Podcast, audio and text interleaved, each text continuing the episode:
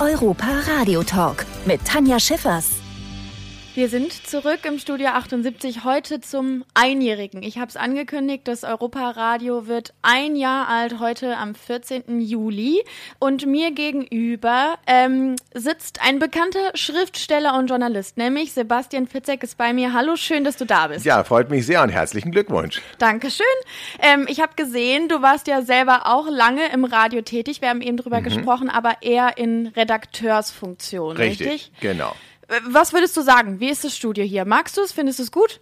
Ich finde es super. Erstmal ist es, äh, es sieht anders aus als die Studios, die ich kenne, weil es äh, so aussieht, äh, als ob es es schon sehr lange gibt, mhm. ähm, in gesetzten äh, Holztönen. Gleichzeitig ist es aber trotzdem ultramodern. Man sieht also, dass es maximal ein Jahr alt ist. Und ähm, ich finde diese, diese Kombination von Tradition und Moderne, wie man sie auch beispielsweise im, im Park findet, mhm. ähm, finde ich äh, hervorragend gelungen.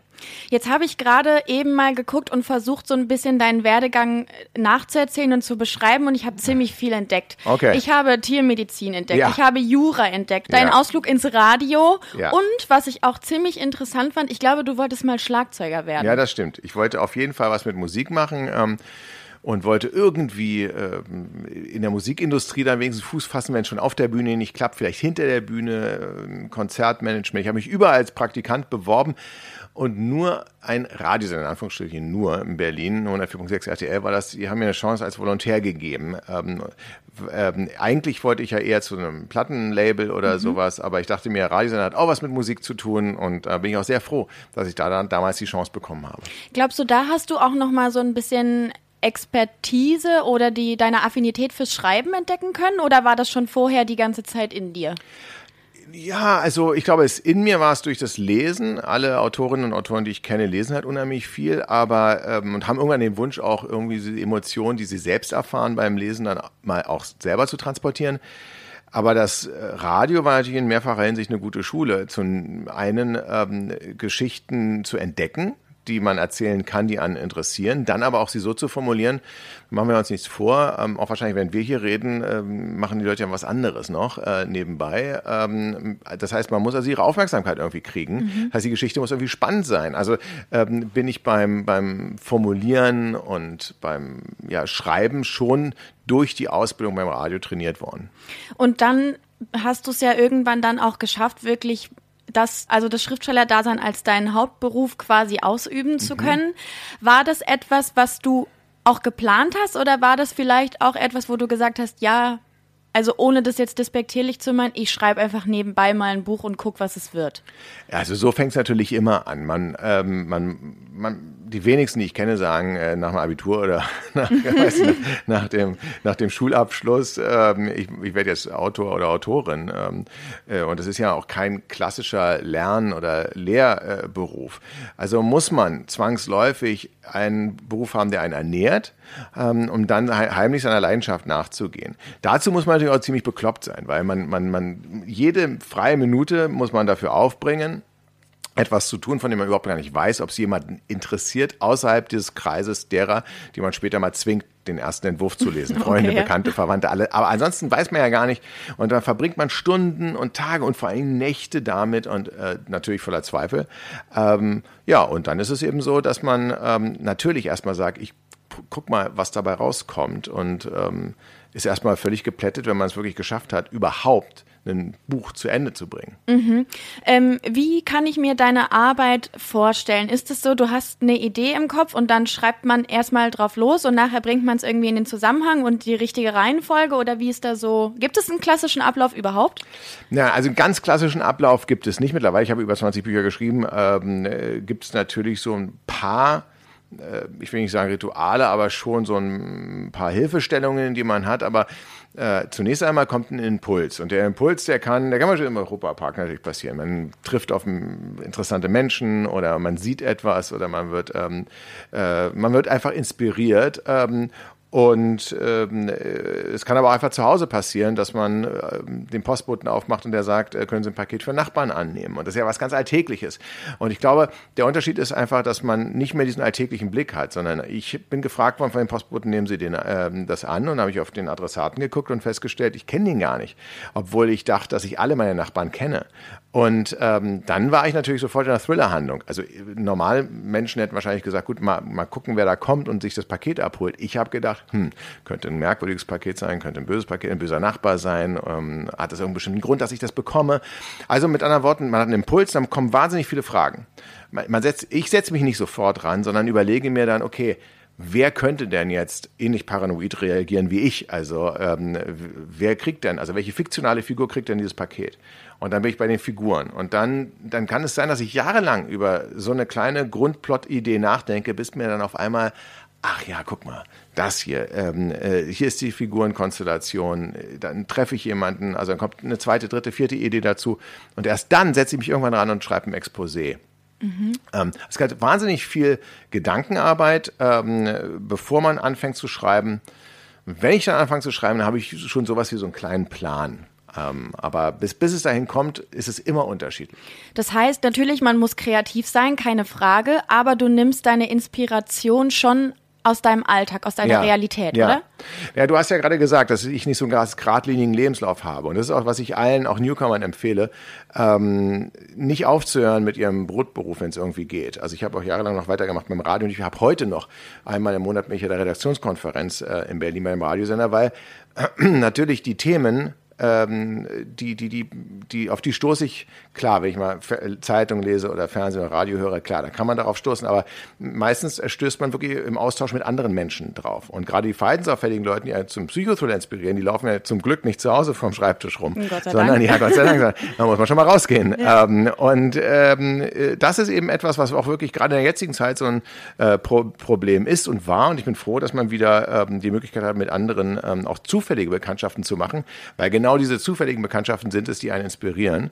Und unser Leben war in den letzten anderthalb Jahren noch sehr durchgeplant, bis hin zu einem Termin zum Einkaufen. Also man hatte ja sogar noch seinen, seinen Favorite äh, Buddy, den man treffen sollte. Also mhm. in Berlin wurde ja diskutiert, dass man nur, da komme ich her, nur ähm, eine Person außerhalb seines Haushalts treffen sollte. Und das hat einige, glaube ich, in Krisen gestürzt, dann wie in der Grundschule zu sagen, ähm, also du bist mein bester Freund, mit dir treffe ich mich. Ja, du bist leider nur Nummer zwei, mit dir darf ich mich nicht treffen. Ja, okay, ja, ja stimmt, verstehe. Aber, aber Fakt ist eben gerade diese zufälligen Begegnungen, die einen inspirieren, mhm. ähm, neu auf neue Menschen zu treffen.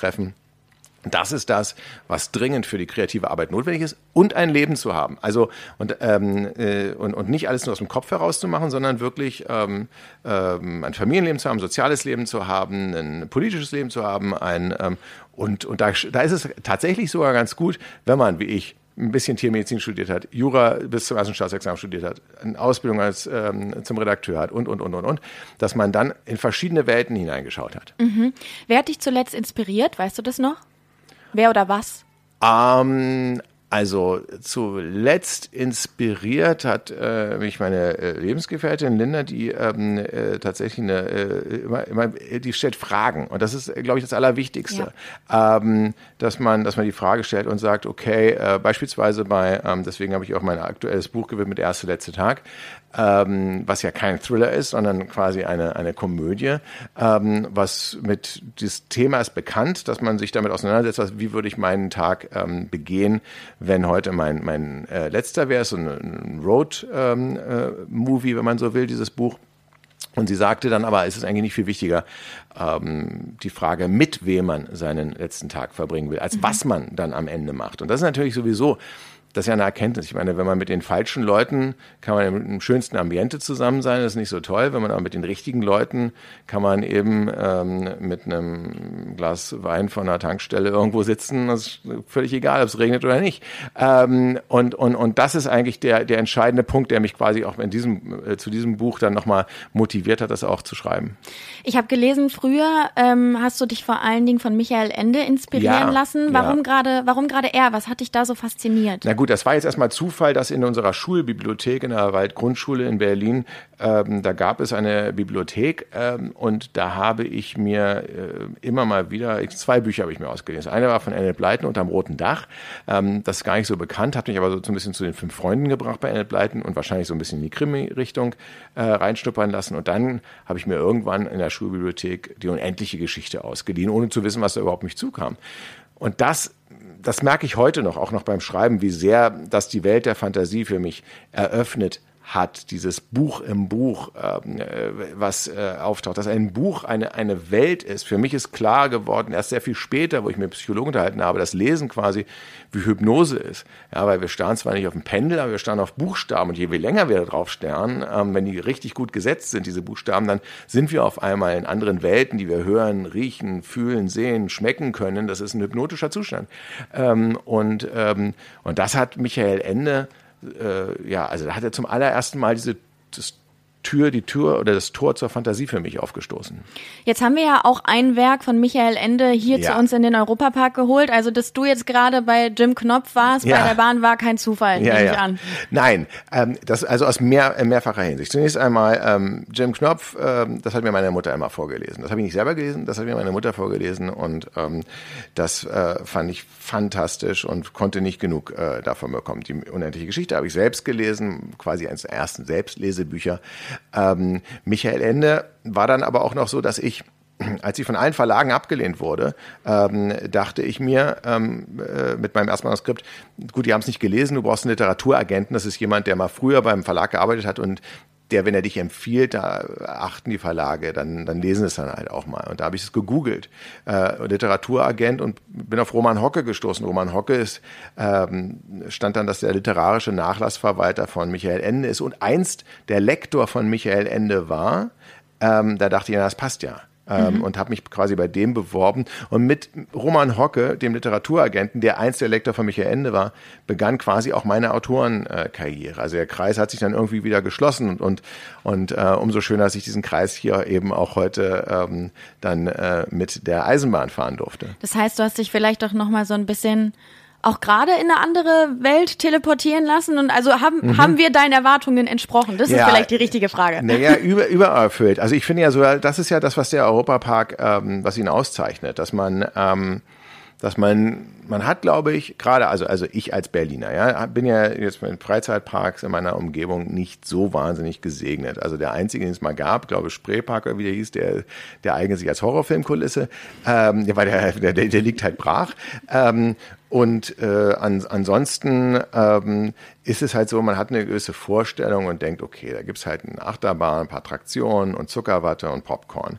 Und dann kommt man hier hin und kann es eigentlich kaum, kaum glauben, dass man eine, eine solche Welt hat, äh, die ähm, wo eine Welt in die nächste übergeht, wo es scheinbar auch gar keine Brüche gibt, obwohl so verschiedene ja, Nationen und Erlebniswelten ähm, transportiert werden. Und überall entdeckt man irgendetwas, womit man eben nicht gerechnet hat. Und das ist eben etwas, was ich, was, äh, was ich auch in meinen Büchern eben probiere und was, was, was ja gerade eben so Kreativität ausmacht, dass man ähm, eben die Erwartungen äh, bricht, übererfüllt und nicht das Gleiche macht, was eventuell auch andere Parks ähm, äh, bieten. Und insofern äh, ganz dickes Kompliment. Das heißt, wenn du als, als Geschichtenerzähler, als Storyteller auch vielleicht mal hier durch den Park mhm, jetzt mhm. gehst, Würdest du sagen, wir sind da sehr gut aufgestellt? Definitiv. Ich, äh, ich finde, was, was wirklich ähm, äh, sehr, sehr gut umgesetzt wurde, das ist eine Geschichte ja immer, eine Geschichte setzt nicht auf dem Höhepunkt ein, sondern ähm, hat mindestens drei Akte. Ja? Und ähm, ähm, und, und, hier beginnt quasi der erste Akt schon auf dem Weg zur, zur Attraktion, ähm, was eigentlich meistens schon in der Erlebniswelt ist. Alleine schon der Weg zur, zur, zum Anstellen und, und das Anstellen selber ähm, ist, äh, äh, was ähm, die wenigsten ja gerne machen, aber ist trotzdem unterhaltsam. Und dann hat man die Attraktion quasi als, als Hauptakt und dann wieder wird man in die Welt entlassen. Ähm, äh, das ist äh, in sich, ist jede Attraktion eine Geschichte. Ähm, und dann hat man noch mal eine große Geschichte des, des Parks, die Familiengeschichte. Das ist ja auch Wahnsinn, dass es ein Familienunternehmen ähm, ist. Und ähm, ich glaube, das spürt man aber auch, dass hier ähm, äh, tatsächlich ähm, echte Menschen für reale Personen ähm, probieren, Unterhaltung auf höchstem Niveau zu, äh, zu bieten und ähm, nicht nach Schema F, äh, vielleicht ein Großkonzern, ähm, so das abspult, was schon immer funktioniert hat. Jetzt hast du ja heute einen ersten Eindruck bekommen. Du selber bist das erste Mal hier. Deine ja. Lebensgefährtin, für die ist das hier, glaube ich, schon das zweite Wohnzimmer. hat sie, hat sie dir vielleicht eine Ecke empfohlen oder hast du die letzten paar Stunden schon eine Ecke gefunden, wo du sagst, boah, hier bin ich ganz, ganz besonders gerne. Hier hat das Geschichten erzählen wirklich nochmal, das steht im Vordergrund. Hier hat es besonders gut funktioniert. Irgendeine Bahn vielleicht. Also ähm, natürlich ist immer so der erste Eindruck der, der ähm, am meisten äh, prägt. Ähm, der war, muss man ganz ehrlich sagen, das begann bei uns schon beim äh, Hotel. Wir sind ja im, im, im Bellrock und ähm, das ist äh, für jemanden wie, wie, ich, der das Wasser äh, so liebt und ähm, auch diesen Ostküsten-Charme, das ist also bis ins Detail perfekt äh, umgesetzt. Ähm, von der Attraktion her, wir sind ja auch mit Kindern hier, ähm, und dann Arthur ähm, das erste, äh, was ähm, wo ich ja äh, sagen muss, wie ich faszinierend fand, das ist ja ähm, jetzt für Erwachsene wahrscheinlich nicht die aufregendste äh, Fahrt, aber sie ist trotzdem so umgesetzt, dass man auf einmal ist man im Freien, rattert über ähm, die Parkbesucher drüber hinweg und ist dann wieder in dieser äh, Erlebniswelt von Luc Besson und ähm, das äh, war der erste Eindruck und ähm, und der hat schon mal geprägt und hat sich fortgesetzt. Also ich kann ehrlich gesagt, weil ich noch gar nicht alles gesehen habe, ähm, worauf ich mich auch wahnsinnig freue, ist ähm, das äh, Rolantica, wo ich noch nicht war, ähm, was mir ähm, äh, was mir kaum vorstellen kann, wie das äh, tatsächlich ähm, dann umgesetzt äh, wird, gerade auch was unter Wasser ähm, äh, dann passieren soll. Und ähm, nee, es gibt also noch so wahnsinnig viele Highlights, die auf mich warten.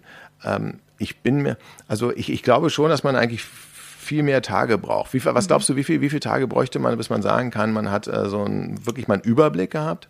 Ähm, ich glaube, wenn man das erste Mal hier ist, sind zwei Tage gar nicht verkehrt. Also okay. Also bei, bei, mir ist es jetzt schon so, ich weiß natürlich, welche Bahnen meine Favoriten sind. Okay. Arthur zum Beispiel, ich finde die ja. überkrasse. Also ja. da, da muss ich immer einmal gewesen sein ja. und ich weiß, wo sind meine Hotspots. Okay. Aber wenn man das erste Mal hier ist, würde ich schon zwei Tage empfehlen, einfach auch, um auch wirklich den ersten Tag einfach mal auf sich wirken zu lassen, mhm. weil es halt nicht nur die die Attraktionen sind. Auch Eben. alles drumherum erschlägt einen genau, ja quasi ich, schon. Ja. Und ähm, ich weiß nicht, wart ihr schon bei Piraten in Batavia? Das würde ich dir nämlich sehr ja. empfehlen. Ja, äh, sonst, weil da finde ich Storytelling nämlich auch sehr, sehr gut umgesetzt. Total, total gut. Das mit dem Floß. Äh, ne? Genau. Ja, das war auch super. Ähm, hat mir auch wahnsinnig gut äh, gefallen. Dann bin ich ähm, eben eine, eine Achterbahn gefahren. Mein, mein Problem ist wirklich, ich habe ein, ein, ganz großes Problem, ist ein Namenproblem. Äh, das heißt, ich kann mir meistens die, auch die Namen der Attraktionen überhaupt gar okay. nicht merken. Wenn du mir sie beschreibst, dann kriege ähm, ich es hin. Naja, ich bin eben eine Achterbahn gefahren, wo wir eine, eine 3D-Brille ähm, auf hatten ja. und ähm, ich bin war auf einer auf einer Bobbahn auf einmal, einer, äh, mit einer Rodelbahn. Seid ihr den, äh, den Alpenexpress Coastiality hinten in Österreich? Äh, Oder hier vorne, direkt in glaub, der Kuppel. War hier, nee, nicht an der, äh, an, der, an der Kuppel. Es war, also man kann das so fahren oder man kriegt eine Brille ja, auf. dann ja, dann wart ihr hinten beim Alpenexpress. Ah, okay, dann wir mhm. beim Alpenexpress, genau. Und das war ähm, super. Ähm, äh, das habe ich auch noch nie äh, so mhm. erlebt. Ich habe entweder eine 3D-Achterbahn gefahren, wo ich quasi angeschnallt war, ähm, aber äh, mich quasi nicht bewegt habe. Aber dass ich mich bewegt habe plus 3D. Ähm, äh, und dass man auch quasi eine und dieselbe Bahn mit verschiedenen Welten kombinieren kann habe ich jetzt auch noch nicht so gekannt und war ähm, auch eine Herausforderung. Klingt auf jeden Fall so, als würde dein nächstes Werk dann hier bei uns im Europapark stattfinden. Naja, ehrlich gesagt bin ich mir nicht so sicher, ob, die, ob, ob, ob das äh, so in eurem Sinne ist, ne? weil ich schreibe ja psych psychologische äh, Thriller und, und dann Freizeitparks in, ähm, äh, zu verwandeln. Das ist ja eher eine Metier von Stephen King. Das hat er häufig schon, schon gemacht, meistens alle so diese stillgelegten ähm, äh, Dinger. Nee, ich glaube, also hier wäre es eher so ein ähm, äh, vom Genre her, wenn überhaupt, ich meine, ich habe ja was Lustiges geschrieben. Ähm, äh, ich habe auch schon mein Kinderbuch äh, geschrieben ich glaube, dass man das eher so eine ähm, ja, also in, in dieser Erlebniswelt mhm. hier etwas was reinpasst. So oder so hoffe ich auf jeden Fall, dass wir dich, dass wir dich inspirieren konnten und ja, dass definitiv. du vor allen Dingen ein paar schöne Stunden und Tage hier bei uns hast. Ja, danke. Dementsprechend halte ich dich auch gar nicht mehr länger auf und entlasse dich jetzt wieder in den wunderschönen ja. Europapark. Vielen Dank. Aber es war auch eine Attraktion, hier die ja. Studios sehen. Wie gesagt, ich habe ja viele, viele, viele Studios gesehen, so eins äh, noch nicht äh, mhm. und ähm, sehr schön. Gut, vielen Dank, Sebastian Fitzek. Ich wünsche dir einen tollen Tag. Ich danke dir. Der Europa Radio Podcast mit Tanja Schiffers und Jörg Schött.